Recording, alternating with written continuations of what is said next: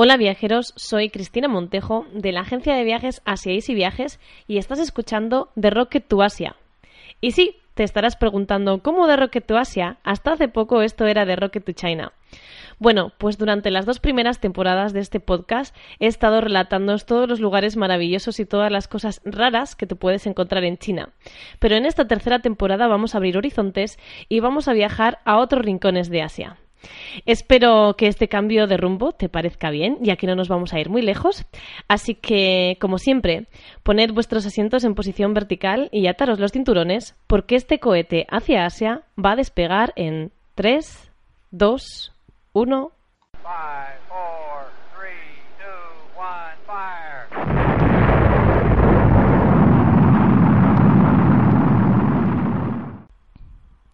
Pues lo dicho, soy Cristina Montejo de la agencia de viajes asiaisyviajes.com y vamos a seguir con el viaje que dejamos pendiente la semana pasada.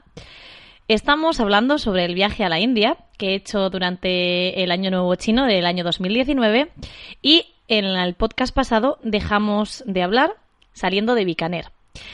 Así que nuestra siguiente parada fue Jaisalmer. Llegamos a Jaisalmer desde Bikaner a eso de las cuatro y media de la tarde aproximadamente. La distancia entre una ciudad y la otra es de 300 kilómetros y tardamos en recorrerlos unas 5 horas aproximadamente. A la llegada a Jaisalmer nos asaltó una sensación pues muy similar a la que habíamos tenido en Delhi. Eh, todo el mundo dice que Jaisalmer es una ciudad grande y no digamos Delhi. Pero da igual cuán grande sea la ciudad, siempre nos daba la sensación de que estábamos en pueblitos. Las, calles aledañas al fuerte de Jaisalmer, por ejemplo, que es el centro, centro, centro de la ciudad, no están asfaltadas y con el incesante tráfico todo está lleno de polvo. El marrón del polvo se junta con el marrón de las casas, con el marrón del fuerte y parece que estés en mitad de la nada, a pesar de estar en un pueblo muy, muy turístico. Bueno, yo digo el marrón de las calles, el marrón del fuerte, etcétera, etcétera, pero te tengo que contar que Jaisalmer se le llama la ciudad dorada exactamente por este color. Me imagino que dependiendo de el día brillante que haga, lo verás más marrón como lo vimos nosotros o lo verás más dorado. Jaisalmer está pegada a la frontera con Pakistán y su principal atractivo es el fuerte, del que ya te hablaré más adelante, y también el desierto de Tar. En todos los hoteles y en todas las esquinas de la ciudad se ofrecen tours por el desierto que suelen consistir en un paseo a camello al atardecer, una parada para ver el anochecer en el desierto y luego una cena de picoteo en un campamento con jaimas, mientras se puede disfrutar de un espectáculo de danzas y músicas tradicionales. Nosotros lo hicimos y luego te cuento un poquito más detalladamente en qué consistía. El día de nuestra llegada a Jaisalmer, por la tarde, fuimos andando desde el hotel hasta el fuerte era ya tarde y ya no se podía visitar el fuerte, pero sin embargo sí que se puede pasear por las zonas de fuera, ya que el fuerte es parte del pueblo, la gente vive dentro de él. En la zona del fuerte hay muchas tiendas de ropa, de té, de especias, de zapatos, de fulares, de seda, de cashmere, de incienso, etc. Y también hay muchos restaurantes indios y también occidentales. da la sensación de que al ser una ciudad turística el nivel de vida de Jaisalmer también es más alto se ve menos gente pidiendo en la calle, menos gente viviendo en la calle también, menos niños solos y en general menos sensación de caos, de la que sentimos por ejemplo en Delhi y en Bikaner. Después de visitar las tienditas y los puestos, nos fuimos a una zona menos turística de la ciudad a buscar una tienda de aparatos electrónicos, porque a mí se me había olvidado el cargador del móvil en el hotel de Bikaner. Y aquí volvimos a sufrir en nuestras propias carnes el alma de regateadores que tienen todos los indios dentro. No era un mercadillo, no te vayas a pensar. Era una tienda con su escaparate, sus vitrinas de cristal, caja registradora, verja para echar por la noche, es decir, una tienda totalmente. Sin embargo, en cuanto nos vieron entrar, empezaron a frotarse las manos. Y nosotros, que somos horribles para regatear, empezamos a temblar, claro. Ahí estaba el negocio hecho seguro. La verdad es que tengo que decir que admiro mucho a esa gente que ha nacido para el regateo, que tiene mucho morro, que le gusta negociar y después de una situación de esta se va a casa orgulloso y dice, ¡joder, qué precio más bueno he conseguido! Pero la verdad es que a mí pues me pasa siempre todo lo contrario. Me da vergüenza regatear. No sé. Además me da pena, porque para mí normalmente lo que me piden no es mucho dinero y para ellos pienso que puede suponer la diferencia entre pasar más o menos ajustados el mes. Además, siempre me voy del sitio del que he regateado con la sensación de que me han timado. Haya hecho el precio que haya hecho. En fin, pues el sitio pues no iba a ser una excepción. Me timaron con el precio del cargador, clarísimamente. Pero bueno, ya tuve cargador. Por la noche nos volvimos al hotel sin cenar y a partir de este día, el resto de los 15 días que nos quedaban en la India, siempre nos saltamos una comida al día. Y es que la comida india es deliciosa, pero es muchísimo más pesada que la comida china a la que estamos acostumbrados. Y con un desayuno fuerte, que a menudo está incluido en el precio de los hoteles, una buena comida y un té o un café a mediodía, estábamos más que servidos hasta el día siguiente.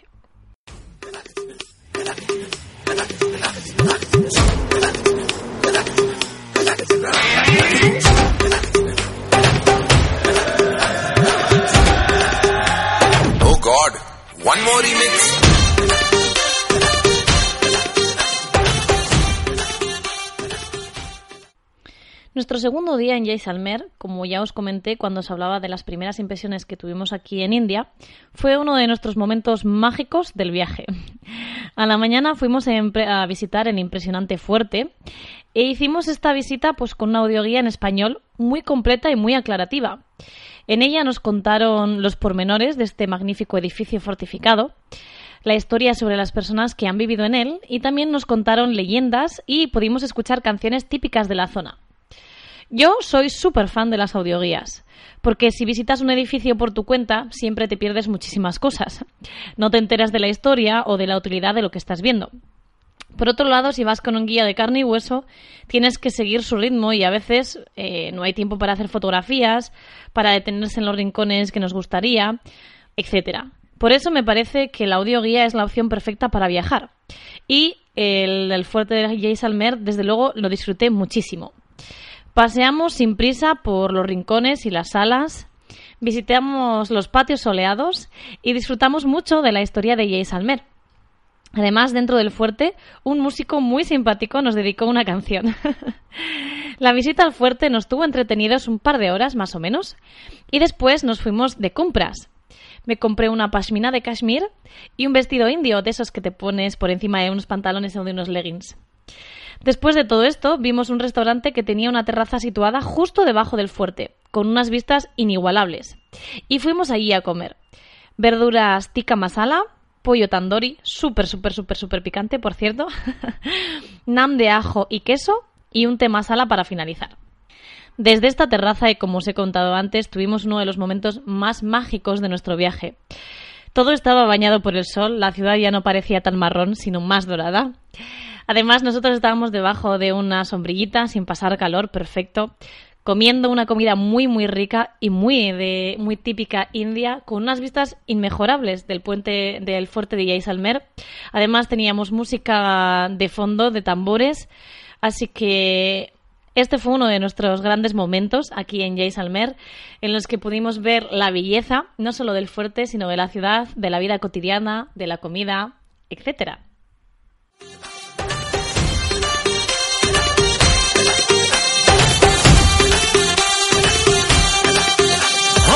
दिल धड़काए और सीटी बजाए हाय दिल धड़काए सीटी बजाए बीच सड़क पे नखरे दिखाए सारे हो करके इशारे हो लड़की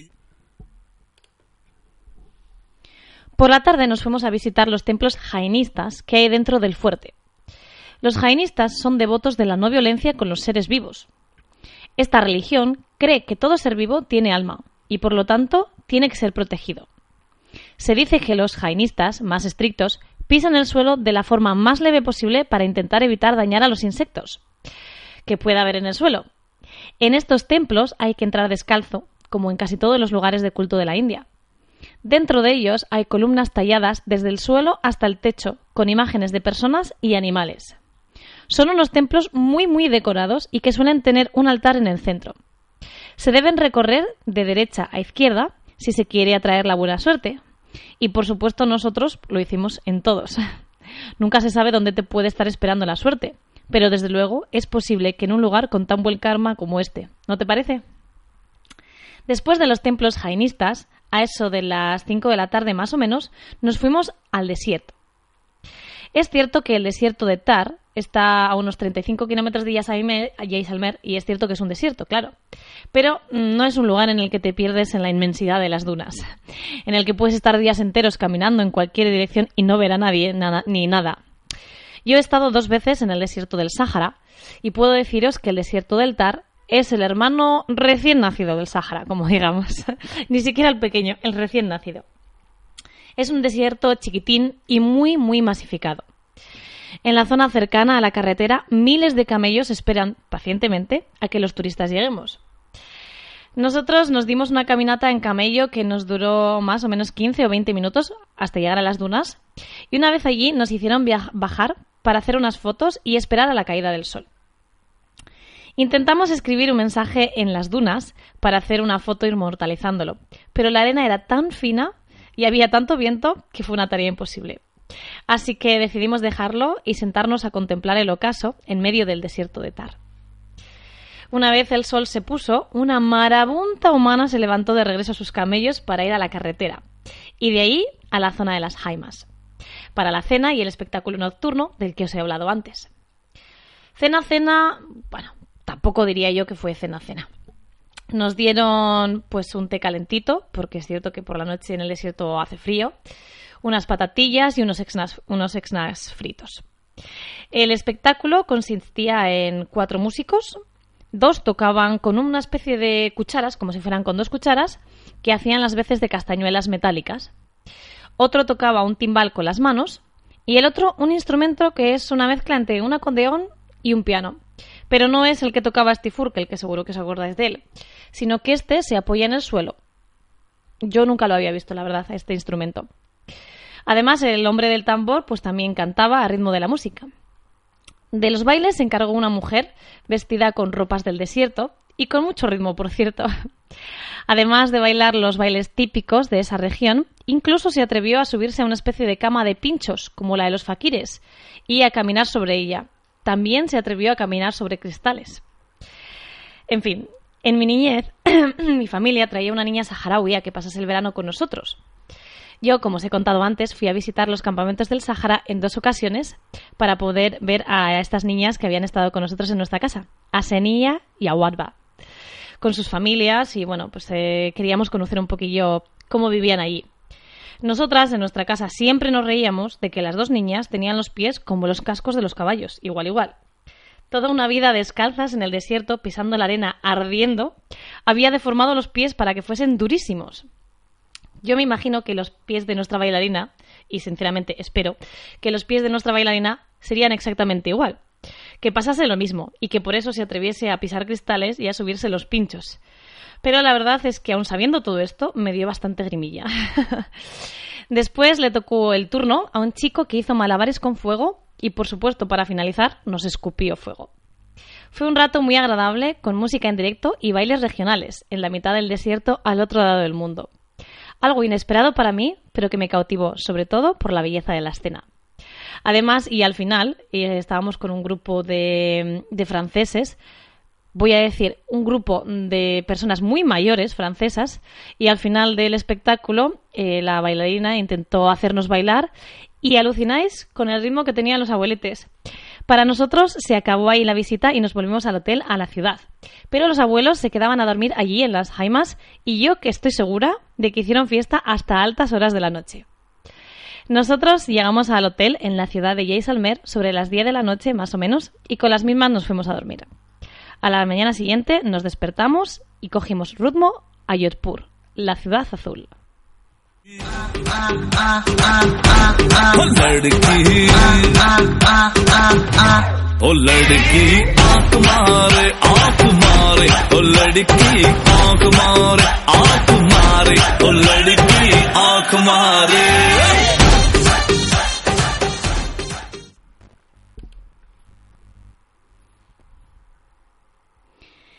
Desde Jaisalmer hasta Yodpur hay 270 kilómetros y tardamos en recorrerlo algo menos de 5 horas. Llegamos a Yodpur a eso de las 2 del mediodía, más o menos. Nos registramos en el hotel y nos fuimos al centro andando. Nosotros somos muy de caminar. A mí me parece que caminando, caminando, te encuentras muchas cosas que si vas en coche, en bus o en metro, te pierdes. Y por eso, al ver que nuestro hotel estaba solo a un kilómetro y medio del centro, nos decidimos a pasear. El problema es que el paseo no fue del todo agradable. Al no estar las calles asfaltadas, los coches y los tuk-tuks llevaban muchísimo polvo.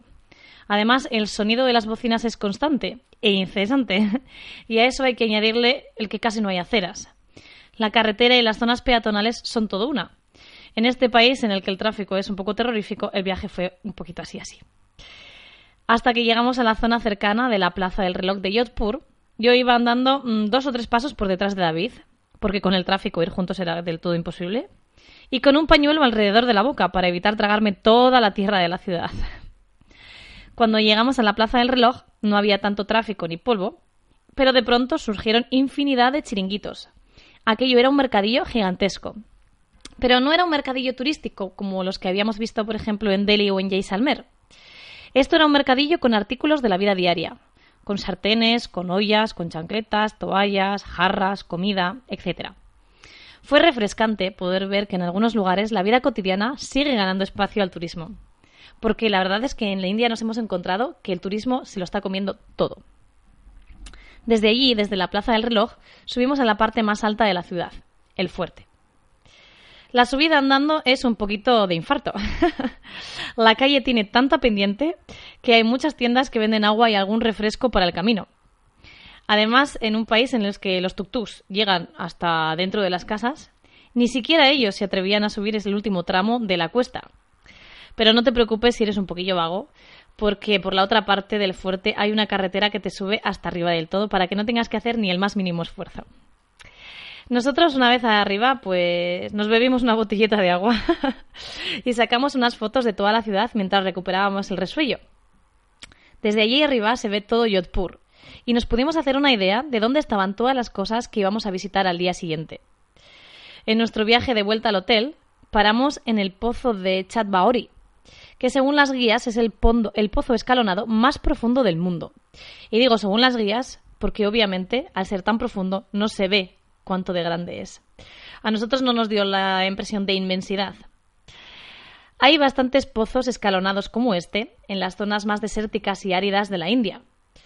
Eh, las Maharanis, que son las mujeres de los Maharajas, solían construir para congraciarse con sus súbditas este, este, tipo de pozos, ya que la recogida de agua es, y si era en aquella época también, una tarea principalmente para mujeres. Entonces las maharanis querían hacer que fuese más sencilla esta recogida de agua. Alrededor de este pozo de Chanbaori, pues hay muchas cafeterías y tiendas para comprar té y especias. Si subimos a una de las cafeterías que están en la parte de arriba, las vistas pueden ser de vértigo auténtico aunque como ya te digo, el agua está muy oscura y no se ve lo que hay abajo.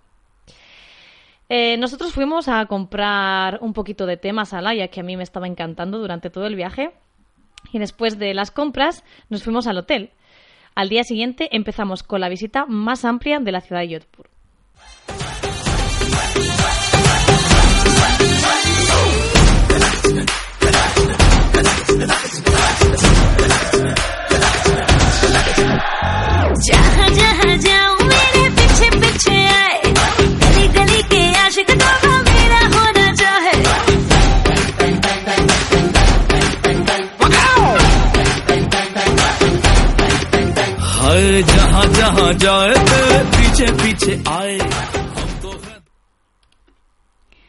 En nuestro segundo día en Yodpur empezamos visitando el fuerte de Meragar.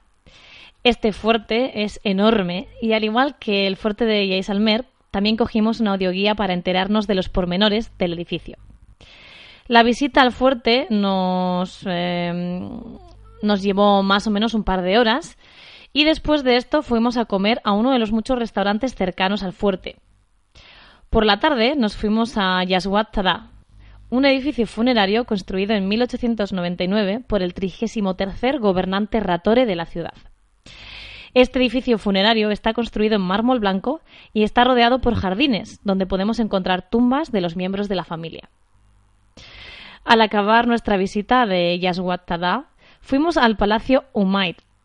Este palacio es una auténtica pasada y tiene tres razones de ser. La primera de ellas es que es la residencia habitual del actual Maharaja de la ciudad de Jodhpur. Y la verdad es que hasta llegar a la India eh, yo no sabía que seguían existiendo Maharajas. Pensé que esto era cosas del pasado. Pero están y además en casi todas las ciudades hay uno diferente. De hecho, la mayoría de los fuertes siguen perteneciendo a las familias de los Maharajas. La segunda parte de este Palacio de Umaid es el museo, que está abierto al público y en el que nos cuenta la historia del palacio, en el que se pueden ver fotografías y objetos personales de las familias de los Maharajas y también una colección de coches antiguos. Además, la tercera parte del palacio es un hotel de cinco estrellas. Es un hotel súper de lujo en el que una noche cuesta aproximadamente mil euros. Y sé lo que cuesta porque nos quedamos con las ganas, ¿no? Estábamos allí en el palacio, pudimos entrar al museo y dijimos, no sé, parece que al otro lado hay gente, vamos a intentar pasar. Nos fuimos hasta allí tranquilamente, nosotros, tan tranquilos, como Pedro por su casa, y al entrar nos preguntaron, ¿tenéis una reserva? Dijimos, pues no, no tenemos reserva. Bueno, pues si no tenéis reserva no podéis entrar. Total, que no nos dimos por vencidos y dijimos, bueno, vamos a ver lo que cuesta aquí una noche. Yo qué sé, ¿no? Pues eh, igual podemos pagar una noche aquí un poco más de lujo y de paso vemos el palacio. Salimos hacia afuera y estuvimos en un chiringuito que tenía wifi Así que estuvimos mirando en Booking a ver cuánto costaba una noche aquí en el Palacio de Umair y había habitaciones entre 800 y 1000 euros. Desde luego nos quedamos sin ver la parte del hotel, como te puedes imaginar. a última hora de la tarde, después de este pequeño chasquillo, nos fuimos al jardín de Mandora. Estos jardines están llenísimos de monos. Están llenos de monos que están paseando sin prisa, comiendo fruta, jugando e incluso peleándose entre ellos. La verdad es que parece que ni siquiera se dan cuenta de que hay personas por ahí en el centro. Están completamente a sus anchas. Dentro de los jardines, además de monos, también podemos ver muchas, muchas tumbas y templos jainistas. Como os he comentado antes, los jainistas son eh, las personas que creen que todo ser vivo tiene alma. Así que para entrar en estos templos jainistas te tienes que descalzar a la entrada. El estilo arquitectónico de los templos jainistas y de las tumbas es súper diferente al que estábamos acostumbrados a encontrarnos en la India. Estos templos se parecen mucho más a los templos de Camboya. Eh, son templos cuadrados en la base y que acaban como una especie de forma de pirámide y están tallados desde el suelo hasta el techo en todos los, en todos los milímetros. Y con esto, con el jardín de Mandora, concluyó nuestra visita a Yodhpur. A la mañana siguiente nos fuimos rumbo a Pushkar, un pueblo sagrado muy pequeño pero muy turístico. दीवाने तेरे तेरा होना चाहे। सीटी बजाए नखरे दिखाए। सीटी बजाए नखरे दिखाए। बीच सड़क में हर नाम मेरा पुकारे। ओ करके इशारे ओ लड़का। आ आ आ आ, आ, आ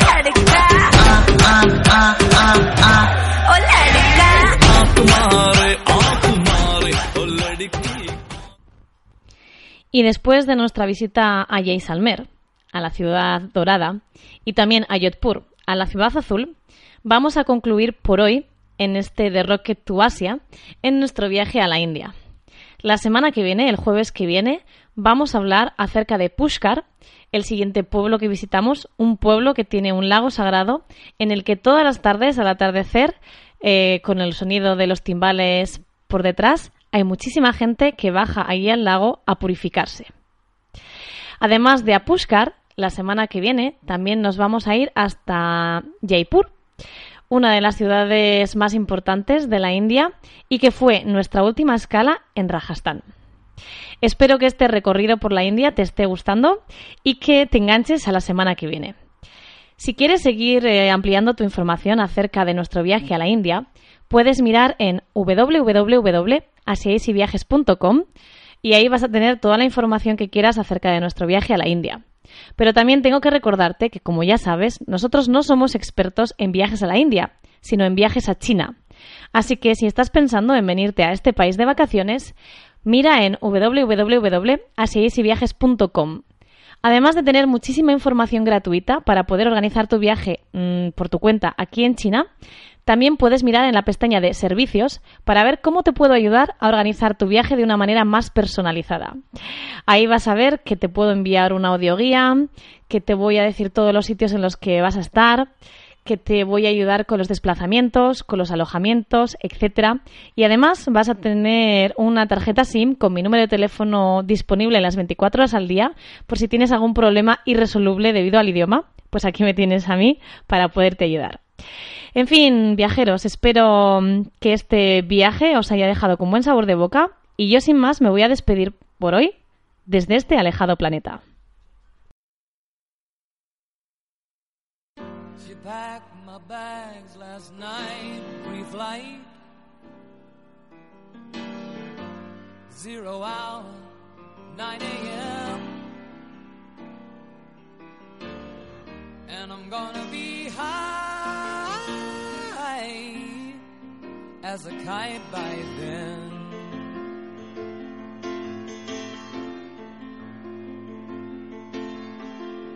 I miss the earth so much.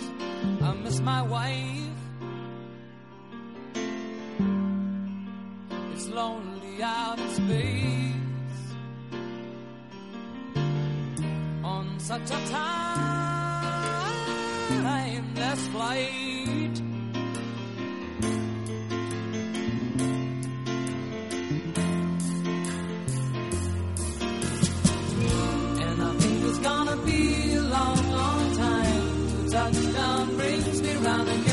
Find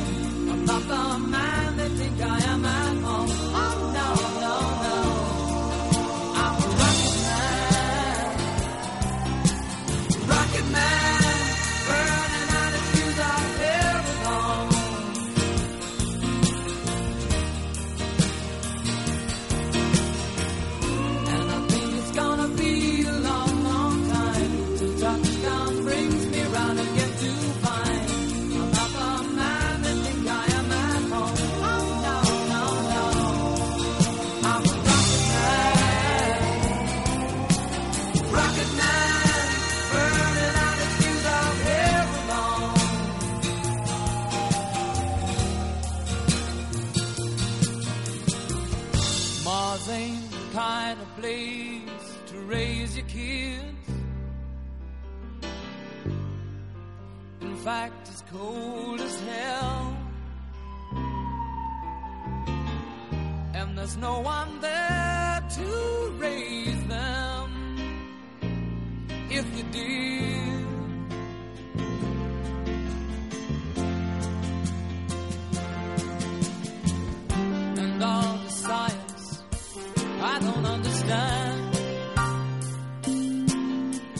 It's just my job